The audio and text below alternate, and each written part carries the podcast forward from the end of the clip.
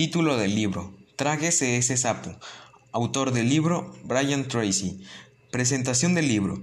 Este libro trata de cómo tomar decisiones rápidas y mejorar la eficacia profesional, escolar en nuestro caso aplicando estrategias de trabajo. Porque el libro que estoy leyendo deben leerlo los demás porque es importante que cada uno de nosotros tenga dominio sobre sus propias conductas y actitudes, ya que hay que ser disciplinados para alcanzar un objetivo propuesto y en este caso en nuestros estudios.